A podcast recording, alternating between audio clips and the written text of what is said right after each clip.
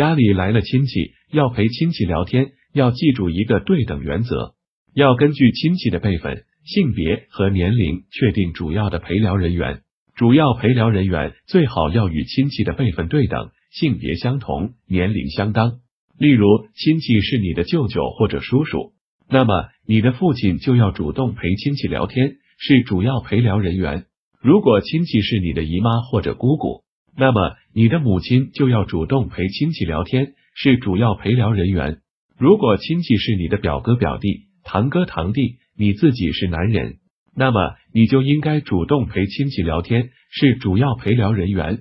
如果亲戚是你的表姐表妹、堂姐堂妹，你自己是女人，那么你就应该主动陪亲戚聊天，是主要陪聊人员。如果你不是主要陪聊人员，就可以在刚见面时打个招呼，问声好，简单的聊几句，就可以去做自己的事情了。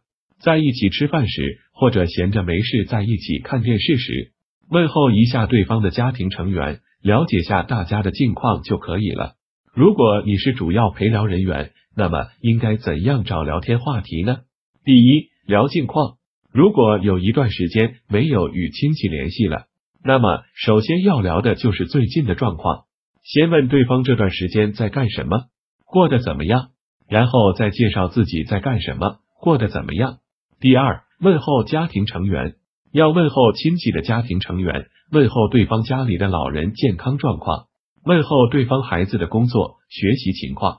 在聊上面两个话题时，可以恰当评价和赞美对方或者对方的家庭成员，这样对方听了会很开心。也可以适当回忆起与对方相关的以前的事情，这样可以增进感情，拉近关系。第三，根据对对方的了解，聊对方熟悉的事情。聊对方关心的事情，聊对方感兴趣的事情。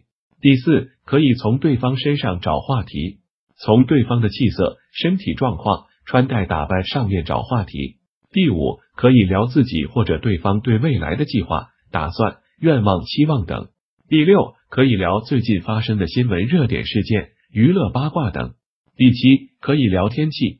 第八，如果实在找不到话题了，就一起看电视。聊电视里的人物和情节。第九，从前面聊过的话题中引出新话题。会聊天的朋友，从最上面的两个话题就可以引出很多话题来。口才不好、不会聊天的朋友，平时要多训练关键词聊天法，要多学习、多思考，在不同的场合与不同的对象聊天，怎样找话题，怎样接话，怎样转移话题。平时要多聊天，多训练。然后再多总结、多分析。口才好的人并不是天生的，都是在无数次的闲聊中训练出来的。